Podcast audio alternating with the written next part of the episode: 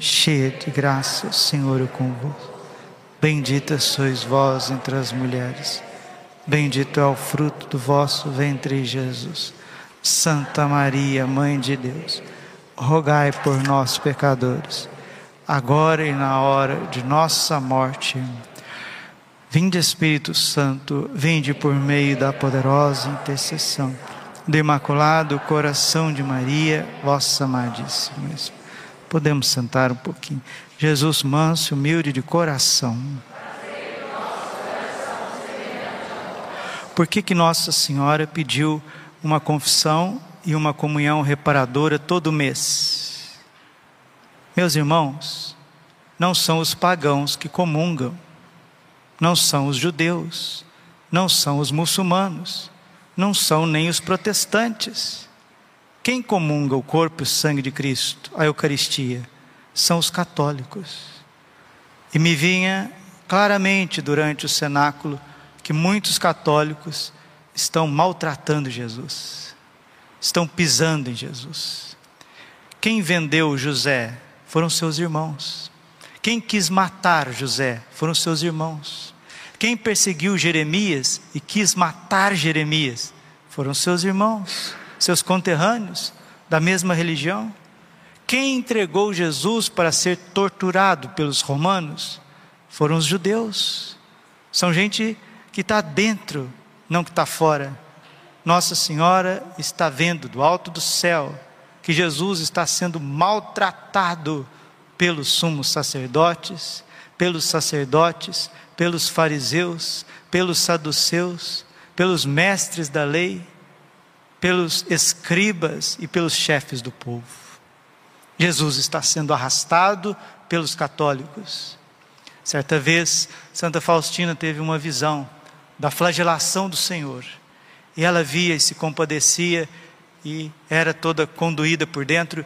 E ao olhar tudo aquilo, ela via que os algozes romanos tomavam forma de bispos, de padres, de diáconos, de seminaristas de freiras, de ministros da comunhão, de catequistas, de gente que fica na igreja dia e noite.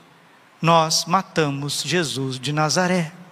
E quando comungamos em pecado, crucificamos Jesus dentro do nosso coração.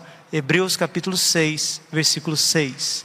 Todas as vezes que pecamos gravemente, estamos crucificando Jesus de novo. E Nossa Senhora como mãe que não aguenta ver o seu filho ser torturado de novo. Padre, Jesus sofre na Eucaristia, não do modo humano. Cristo ressuscitado dos mortos não morre mais. Jesus não sofre fisicamente como ele sofreu na coroação de espinhos, como ele sofreu na flagelação, com os bofetões, com as escarradas com o abandono, com as pisaduras. Fisicamente, Jesus não sofre na Eucaristia do mesmo jeito que ele sofreu quando ele estava nesta terra, mas que Jesus sofre por ser Deus, isso sim ele sofre. Jesus está aqui no sacrário, na Eucaristia. Se acontecer uma profanação, Jesus sofre com isso. O Pai sofre com isso. Nossa Senhora sofre com isso. A mensagem de Fátima é uma mensagem eucarística. O mundo está do jeito que está porque a Eucaristia é colocada de lado. Não se dá valor mais ao corpo e sangue de Cristo. Eucaristia vem do grego Eucaristia, que significa ação de graças. É o sacramento dos sacramentos, chamado também de diviníssimo sacramento, pois é o corpo, o sangue, a alma e a divindade de nosso Senhor Jesus Cristo, vivo e presente, sob as espécies do pão e do vinho. O Concílio Vaticano II afirmou na Lumen Gentium número 11: a Eucaristia é fonte e centro de toda a vida cristã. Se não tivesse Jesus na Eucaristia, o mundo já teria terminado faz muito tempo, ensinava o Padre Pio. O Código de Direito Canônico, no número 897, Cânon 897, nos diz assim: Augustíssimo sacramento é a Santíssima Eucaristia, na qual se contém, se oferece e se recebe o próprio Cristo Senhor e pela qual continuamente vive e cresce a Igreja. O sacrifício eucarístico, memorial da morte e ressurreição do Senhor, em que se perpetua pelos séculos o sacrifício da cruz. É o ápice da vida cristã. Por ele é o que significa e se realiza a unidade do povo de Deus e se completa a construção do corpo místico de Cristo. Nossa Senhora quer a Santa Missa uma vez por mês em honra ao seu coração imaculado. E ela disse: quem assim o fizer, ela promete proteger de forma especialíssima na hora da morte e levar para o céu. E a Virgem não mente, ela não mente. Feliz de você que valoriza os cinco primeiros sábados e que faz não só cinco primeiros sábados, mas cinquenta primeiros sábados, cem primeiros sábados, trezentos primeiros sábados os primeiros sábados do mês de forma perpétua, as sextas-feiras primeiras do mês de forma perpétua. Porque uma das promessas do coração de Jesus, da entronização do Sagrado Coração de Jesus, é a segunda promessa, que nosso Senhor, no seu divino coração, ele promete que quando uma comunidade religiosa, alguém de uma comunidade religiosa ou a própria comunidade cai em algum pecado, ele levantará imediatamente e já não computará mais essa falta. Que coisa bonita, hein? Alguém que caiu, alguém que desviou, que fraquejou. Estou vendo aqui gente com zelador do coração de Jesus, bendito seja Deus, zeladores perpétuos do coração de Jesus na missa diária, que minha, minha tia também, tia de né? chamada de tia do Virgem, tia de ela só participava da missa com a fita do apostolado da oração. Participe mesmo, zeladores perpétuos do coração de Jesus. Segunda promessa, são seis promessas colhidas ali dos escritos de Santa Margarida Maria. A segunda promessa para quem ama o coração eucarístico de Jesus, se você cai num pecado, no escândalo, ele te levanta imediatamente e não lembra mais das suas faltas. Jeremias capítulo 31, versículo 34: Perdoarei todas as suas faltas e não mais me lembrarei dos seus pecados. Porque amor só se paga com amor, dizia São João da Cruz. O livro do Gênesis relata a figura de Melquisedeque, sacerdote de Salém que oferece pão e vinho a Abraão após a vitória. Isso está em Gênesis capítulo 14, versículo 18 até 20. Mais adiante, no capítulo 22 do Gênesis, narra o episódio do sacrifício de Isaac, Gênesis 22, 11. Existe um outro trecho que remete fortemente ao sacrifício eucarístico, é a instituição da Páscoa, Êxodo capítulo 12, versículo 14. Este dia será para vós um memorial, e o celebrareis como uma festa para Yahvé. Nas vossas gerações a festejareis, é um decreto perpétuo a Páscoa é instituída no Antigo Testamento e é perpetuada com o sacrifício da cruz. Dentro do próprio judaísmo, a releitura da Sagrada Escritura é profunda, procurando não se fechar em si mesma. Por isso se distingue duas correntes, Midrash e Pichat. O Pichat é a leitura mais simples, de cunho literal e popular, enquanto o Midrash é a abertura para o sentido mais amplo do texto sagrado. Nos diz Dom João Evangelista Martins Terra, grande exegeta bispo do Brasil. O Midrash é sempre uma leitura da Sagrada Escritura num novo contexto histórico, é uma meditação do texto sagrado ou uma reconstrução da cena do episódio narrado a fim de tirar uma aplicação prática para o presente. Método bonito de ler a Bíblia é o Midrash. São Santo Inácio de Loyola fazia muito Midrash. Ele se colocava na cena dos evangelhos e assim nós precisamos fazer. Aí o Antigo Testamento toma um novo sentido, um sentido novo, um sentido atual nota-se que a busca pelo autêntico sentido do texto é um esforço que parte do interior das escolas rabínicas. Portanto, sabiamente, a exegese católica debruça sobre o Antigo Testamento para encontrar raízes históricas e teológicas no mistério de Cristo. Nos Salmos, vislumbra-se de forma poética e espiritual a história de Israel. Como é bom ler os Salmos, meu Deus do céu. Os salmos é a oração de Jesus.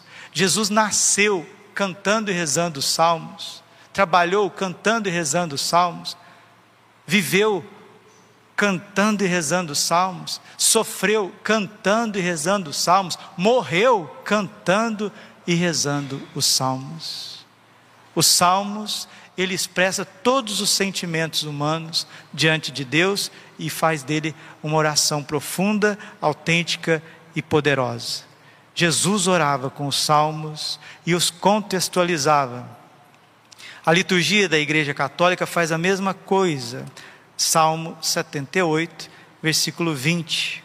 Acaso pode dar o pão ou fornecer carne ao seu povo? Para os alimentar, fez chover o maná, deu para eles o trigo do céu, cada um comeu do pão dos fortes. Jesus, no Santíssimo Sacramento, é o pão vivo descido do céu.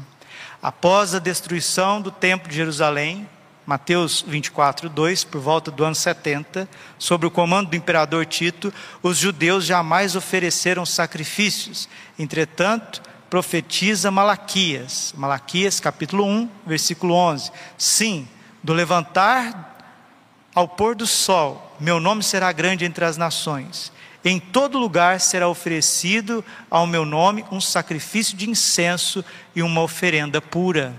Malaquias já falava do sacrifício perpétuo da Santa Missa que é celebrada. O mundo tem mais de 500 mil padres católicos, por volta de 500 mil. Existe mais ou menos três missas por segundo na face da terra. A cada segundo está celebrando três missas, três santas missas, a cada segundo. Isto é o meu corpo, este é o cálice do meu sangue. Isto é o meu corpo, este é o cálice do meu sangue. Isto é o meu corpo, este é o cálice do meu sangue. Tomai, bebei, tomai e bebei, tomai e comei. Cada momento, a cada segundo, se cessar isso, o planeta Terra começa a entrar em convulsão.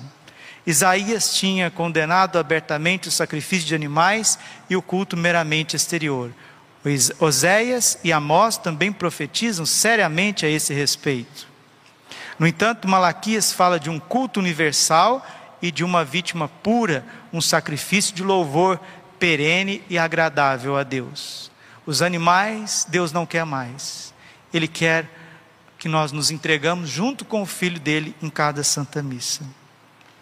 Jesus é esse mestre midrástico que revela o sentido profundo do Antigo Testamento. Eu sou o pão vivo descido do céu quem comer deste pão viverá eternamente, e o pão que eu hei de dar é a minha carne para a vida do mundo. João 6, 51. Percebem que todos os trechos do Antigo Testamento, tanto a Páscoa veterotestamentária, a Páscoa mosaica, tanto o sacrifício dos animais, o sacerdócio, o culto, as Escrituras, elas tomam vida em Jesus Cristo, o Senhor. Jesus Cristo Eucarístico é o sacrifício vivo, puro, santo e eficaz que agrada o coração do Pai. O discurso eucarístico em João possui 49 versículos, quase todo o capítulo 6, que é composto de 71 versículos. Não é um tema isolado no Evangelho de São João, ao contrário, parece ser o ponto central e convergente. Nos sinóticos também se relata a Santa Ceia, e por isso nos ensina Scott Hahn, um grande biblista católico que era calvinista, se tornou católico, né? Quem nunca leu O Banquete do Cordeiro, que é um o testemunho litúrgico da conversão desse pastor calvinista Scott Hahn, ele escreve a sua conversão a partir da Santa Missa, algo maravilhoso. Scott Hahn nos diz: uma vez que Jesus é o filho de Davi, ele é o herdeiro legítimo do trono e da aliança de Davi. Deus estabelece um reino em Jesus. E agora Jesus, através da nova aliança no seu sangue, estabelece esse mesmo reino com seus discípulos. Esta aliança estabelecida não é promessa de uma atribuição de algo futuro, mas a declaração e a atribuição de toda a graça presente. Jesus atualizou o reino dos céus na Santa Ceia, e esse reino dos céus é dado a nós a cada missa que nós participamos. De fato, toda a Sagrada Escritura gira em torno do mistério pascal, paixão, morte e ressurreição do Senhor, que tem como fruto a Eucaristia, penhor eterno e eficaz da nova economia da salvação. Sacrosanto Contílio, número 47, 48 e 49. O primeiro escrito sobre a Eucaristia no Novo Testamento se encontra na primeira carta de São Paulo aos Coríntios, por volta do ano 56. São Paulo diz assim: Com efeito, eu mesmo recebi do Senhor o que vos transmiti. 1 Coríntios 11, 23. Esse trecho é importantíssimo porque traz as mesmas palavras que são proferidas na Santa Missa no momento da consagração. Somente o sacerdote, e somente o sacerdote validamente ordenado é ministro que, fazendo as vezes de Cristo, sendo o próprio Cristo no altar, é capaz de realizar o sacramento da Eucaristia. Isso está também no Código de Direito Canônico, no número 900. O Código de Direito Canônico, que está em vigor desde 1983, é a própria expressão legislativa do Concílio Vaticano II. E diz assim: os presbíteros, os padres, são consagrados por Deus para nas celebrações sagradas agirem como ministros dele, que na liturgia exerce o seu mundo sacerdotal continuamente em favor e também pela força do seu espírito. Isso está no documento do Concílio Vaticano II, Presbiterorum Ordinis, número 5. Não existe Eucaristia sem sacerdotes, sem padres. Agora vocês estão vendo por que, que Nossa Senhora pede a oração pelos sacerdotes, por que, que Nossa Senhora vem ao encontro dos sacerdotes, chamando eles de filhos prediletos e querendo guardá-los. Porque guardando os sacerdotes, está guardando o mistério do altar. Salmo 104, versículo 14. Não toqueis nos meus ungidos. Nossa Senhora precisa e quer proteger os padres, porque sem padres nós não temos o sacrifício do altar. E também não adianta padres do mundo inteiro, meus irmãos, eu falo para mim, celebrar a missa em pecado. Porque uma vez Santa Teresa viu um padre celebrando em pecado mortal. A hora que ele consagrou e elevou o Santíssimo Sacramento, Santa Teresa d'Ávila viu dois demônios com os chifres atravessados no pescoço do padre. Não é brincadeira. Não brinquemos com coisas santas, não brinquemos com o sacrifício de Deus como os sacerdotes precisam de oração, como os sacerdotes também precisam de renúncia, de penitência, de configuração com Jesus crucificado, para poderem exercer o seu ministério com santidade, se não com santidade, ao menos com sobriedade e coerência. A matéria para a validade do sacramento da Eucaristia é o pão de trigo e o vinho de uva, Código de Direito Canônico 924 os mesmos elementos da natureza e fruto do trabalho do homem que Jesus utilizou na celebração da última ceia. Porém, a Redemptione Sacramentum, número 48, 49 e 50, recorda que para liceidade do mesmo é necessário que este pão seja sem fermento, ou seja, ázimo, assim como a Páscoa judaica. A forma utilizada para a consagração do pão e do vinho são as palavras que estão bem distinguidas de caixa alta, letra grande, no missal romano e nos documentos da igreja. Tomai e comei, isto é o meu corpo que será entregue por vós. Tomai todos e bebei, este é o cálice do meu sangue, o sangue da nova e eterna aliança, que será derramado por vós e por todos para a remissão dos pecados Fazei isto em memória de mim.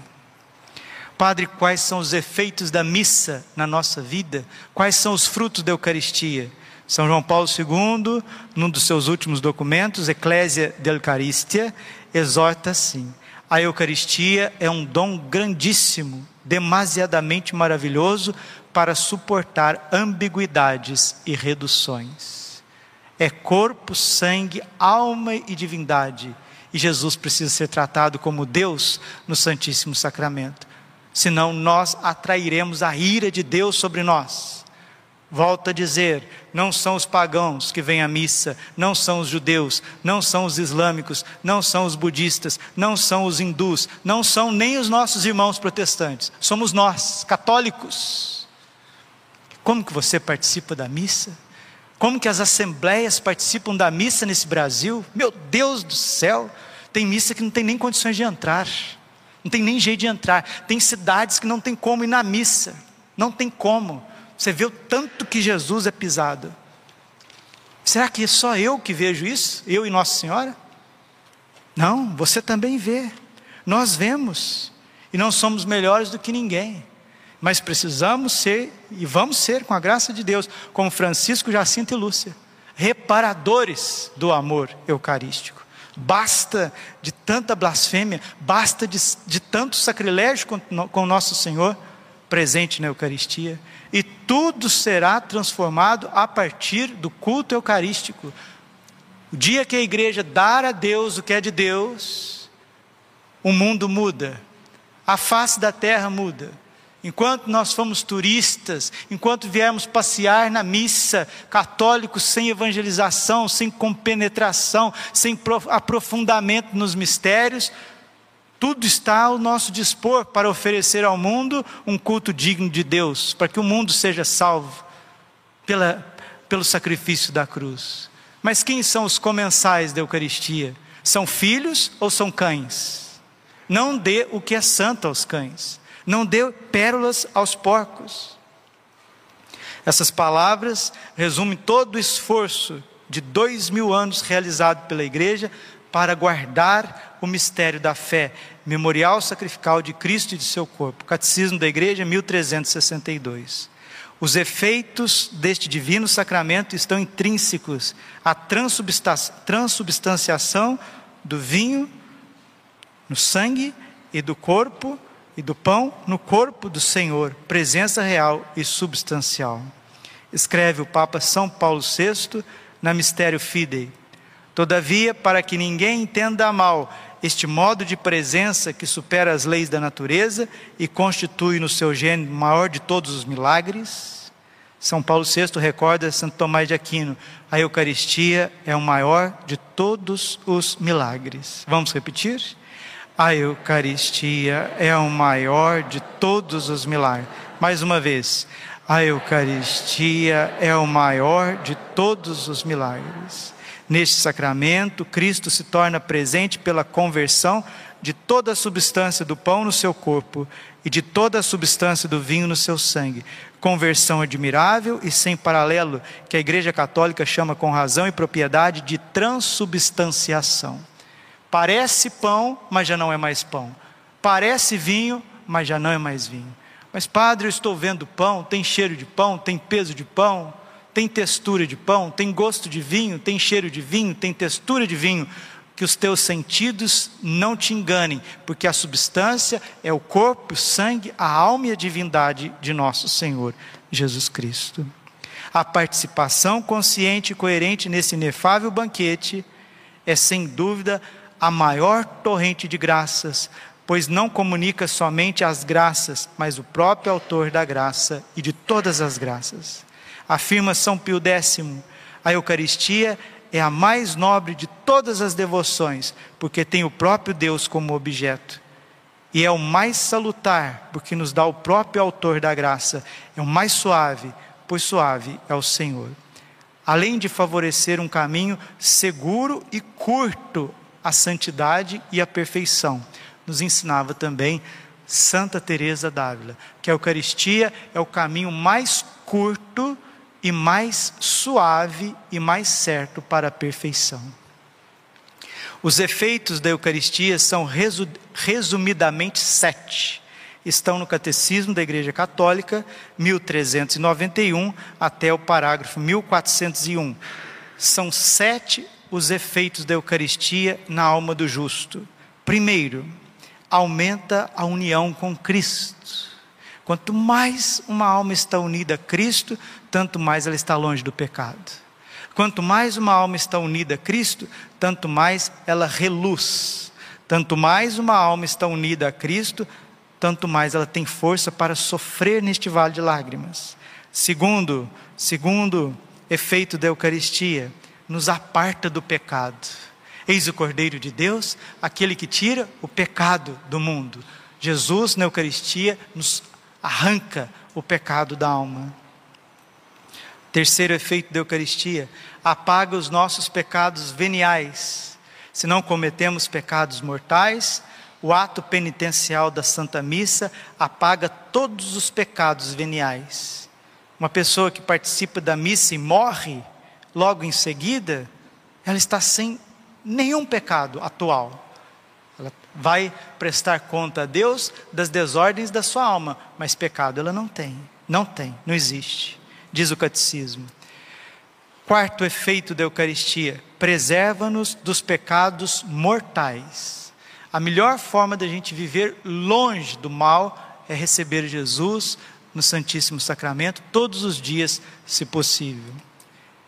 Quinto efeito: constrói a unidade do corpo místico de Cristo, que é a igreja. Tanto é que o mundo está tão fraco e padecendo de testemunho cristão, porque os nossos irmãos evangélicos não participam da missa e também a igreja ortodoxa tem uma grande crise sacerdotal, porque os padres da igreja ortodoxa podem ser casados e os bispos ortodoxos estão passando por muitas dificuldades com essa situação de padres casados. Desde tanto tempo assim é na igreja ortodoxa e agora precisa de uma unidade entre a igreja católica, ortodoxa e evangélica, para que venha a unidade do corpo místico de Cristo e aconteça o triunfo do coração imaculado de Maria neste mundo. Sexto efeito, sexto fruto de quem recebe o corpo e o sangue de Jesus, nos compromete com os pobres. Jesus, no Santíssimo Sacramento, é o pobre dos pobres, é o abandonado dos abandonados, e quem que, quem que cuida dos, dos pequenos? Quem que tem sensibilidade com os pobres, com os humilhados? Não são os verdadeiros comungantes do corpo e sangue de Cristo? Madre Teresa de Calcutá só fez o que fez por causa da Eucaristia. São Damião Molokai só fez o que fez naquela ilha por causa da Eucaristia. São Vicente de Paulo só fez o que fez com os pobres por causa da Eucaristia. São Francisco de Assis viveu entre os pobres e pobre por causa da Eucaristia. Ela nos une e nos compromete com os pequenos, com os pobres. E sétimo efeito, segundo o catecismo, é o vínculo objetivo de unidade dos cristãos. Por isso, o casal que comunga junto, permanece junto, com todas as dificuldades. Casal que comunga junto, permanece junto. Vamos repetir? O casal que comunga junto permanece junto. O que Deus uniu, o homem nos separa. Essa parte é muito bonita. O que Deus uniu, Mateus 19:6. O homem nos separa, o pecado nos separa. Comungar junto é permanecer junto e estar aberto ao amor. Os desafios diante deste dom precioso que o Senhor concedeu à sua igreja não são poucos.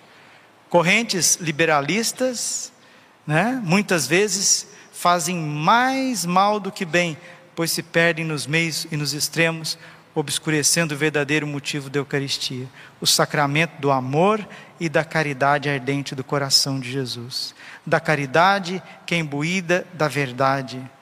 Nesta perspectiva, recorda o último sínodo sobre a Eucaristia, né? Sacramento Caritatis, número 20 exortação assinada pelo Papa Bento XVI. Os bispos, ou seja, os padres sinodais, afirmam justamente que o amor à Eucaristia leva a apreciar cada vez mais também o sacramento da reconciliação. Quem ama a Eucaristia ama a confissão. Por causa da ligação entre ambos os sacramentos, uma catequese autêntica acerca do sentido da Eucaristia não pode ser separada da proposta de um caminho de penitência. Olha o que está dizendo o último documento da igreja a respeito da liturgia. Que para comungar com frequência, nós vamos ter que confessar com frequência.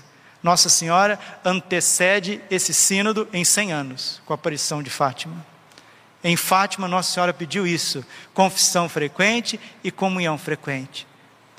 Gente, vocês não perceberam ainda que o dia que a igreja começar do clero valorizar o corpo e o sangue de Cristo, e começarmos a viver uma vida eucarística, tudo mudará?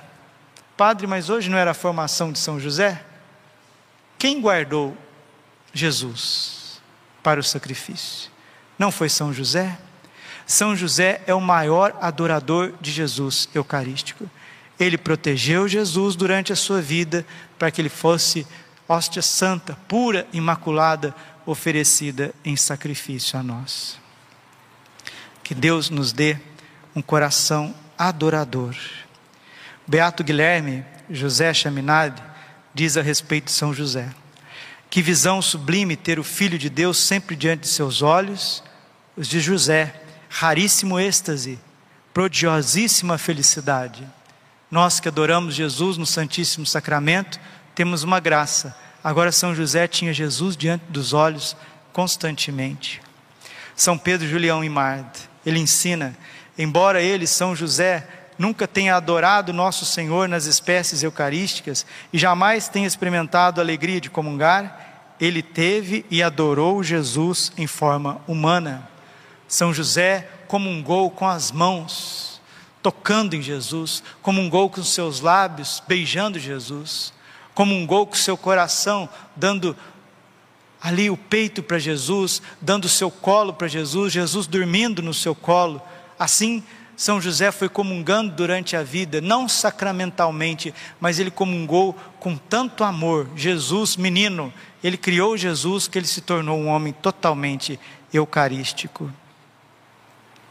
São José é um exemplo para todos nós que queremos viver da Eucaristia. São José Amarelo diz assim: quando recebemos a Santa Comunhão, pensemos que Jesus vem a nós como um bebezinho. Então, oremos para que São José nos ajude a bem recebê-lo quando o segurou nos seus braços. Quanta beleza, quanta graça que Deus quer nos cumular.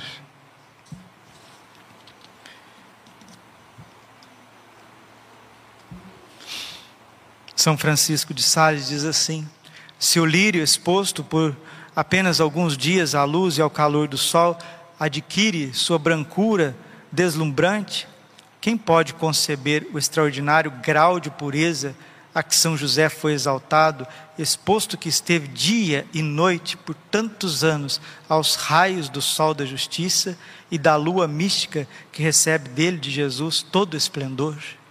São Francisco de Sales está dizendo que São José viveu entre Jesus e Maria, viveu entre Jesus e Maria, viveu entre Jesus e Maria, viveu entre Jesus e Maria. Imagina o tanto que isso o purificou, o tanto que isso o santificou. Santo Afonso de Ligório se os dois discípulos que iam para Emaús ficaram inflamados de amor divino aos poucos instantes que passaram em companhia de nosso Senhor e ouvindo Suas palavras, tanto que disseram: Não ardia o nosso coração enquanto Ele falava conosco no caminho? Que chamas de santo amor não devemos supor que incendiavam o coração de São José, que por 30 anos conversou com Jesus e ouviu Suas palavras de vida eterna. Precisamos, cada vez mais, entender essa figura tão profunda que é São José. Beata Concepción Cabreira de Armida, a Conchita, ela diz assim: Eu vos congratulo, Santíssimo Patriarca, porque aquelas horas deliciosas que passastes alegremente contemplando Jesus e desfrutando a magnífica beleza interior e exterior de Maria, vós o estudáveis constantemente sorvendo doçura, paciência, abnegação de seus corações. Tantos ensinamentos dos santos, né? Fulton Sheen, a marca do cristão é estar disposto a procurar o divino na carne de um bebê numa manjedoura. O Cristo continuamente presente sobre a aparência eucarística, no pão vivo descido do céu. Quanto mais adorarmos Jesus, tanto mais ficaremos parecidos com São José e com Nossa Senhora porque ele e ela são parecidos com Jesus. São Pedro, Julião e Marte, temos de implorar por bons adoradores. O Santíssimo Sacramento precisa deles para substituir São José e imitar a sua vida de adoração. Teve um dia o um seminarista perguntou para mim, padre, que oração nós devemos fazer para pedir adoradores? A ladainha de São José. Na ladainha de São José, peçamos adoradores. O Pai procura adoradores. João 4, 23. Que São José interceda por nós e envie muitos jovens eucarísticos, moças, rapazes, casais, sacerdotes eucarísticos. Nos ensina o beato Bartolo Longo, o bem-aventurado José, adoro, adoro convosco as primeiras palavras que saíram da boca do Verbo encarnado, prostro-me convosco para beijar, cheio de reverência, as primeiras pegadas deixadas por seus pés adoráveis. Ó Deus infinito, fizeste-vos fraco para nos dar a sua força, desejastes falar como outras crianças, para ensinar-nos a linguagem do céu. Ó bem-aventurado José, inspirai-me com os vossos sentimentos por Jesus e alcançai-me a graça de amar a Deus como vós o amais. São Pedro Canísio, doutor da igreja, haverá alguém que, já tendo visitado Loreto, a casa de Loreto, não viu com os próprios olhos e ouviu com os próprios ouvidos as prodigiosas obras de Deus, nem as sentiu na sua alma? essa casinha de Loreto milagrosamente foi transferida da Terra Santa à Itália, né? voando. Está lá. O cristianismo é um milagre ao céu aberto. Né? Eu nunca fui a Loreto, mas termino essa formação nossa, São José. Hoje me veio forte para falar para vocês. É o que eu li aqui hoje é o que eu escrevi sobre a Eucaristia no meu tratado teológico, né? Quando a gente termina a faculdade de teologia, a gente tem que escrever o, TCC, né? Teste de, de conclusão do curso de teologia. Meu TCC. Se Deus quiser, ainda quero publicar esse, esse, esses escritos meus aqui, né? Que não são meus, mas do tesouro da igreja. É um, como uma introdução à teologia católica. Tem coisa muito preciosa aqui, né?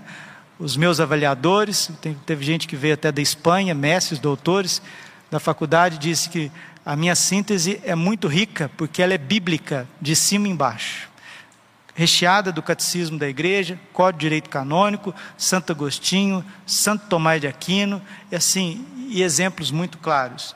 Gostei que ela, ela é muito simples. Depois que eu terminei de escrever, eu percebi que qualquer, qualquer pessoa pode ler, entender e aprofundar a teologia católica de forma introdutória. Esse tratado é, que eu escrevi sobre a Eucaristia, bem pequenininho, conseguir ler de ponta a ponta aqui para vocês, explicar. E que São José nos traga este dom. Uma vez, antes de entrar para o seminário, já falei isso para alguns seminaristas. Antes de entrar para o seminário, eu tive um sonho com São José. Um sonho muito real. Eu entrei na casinha de Nazaré e eu vi São José na minha frente.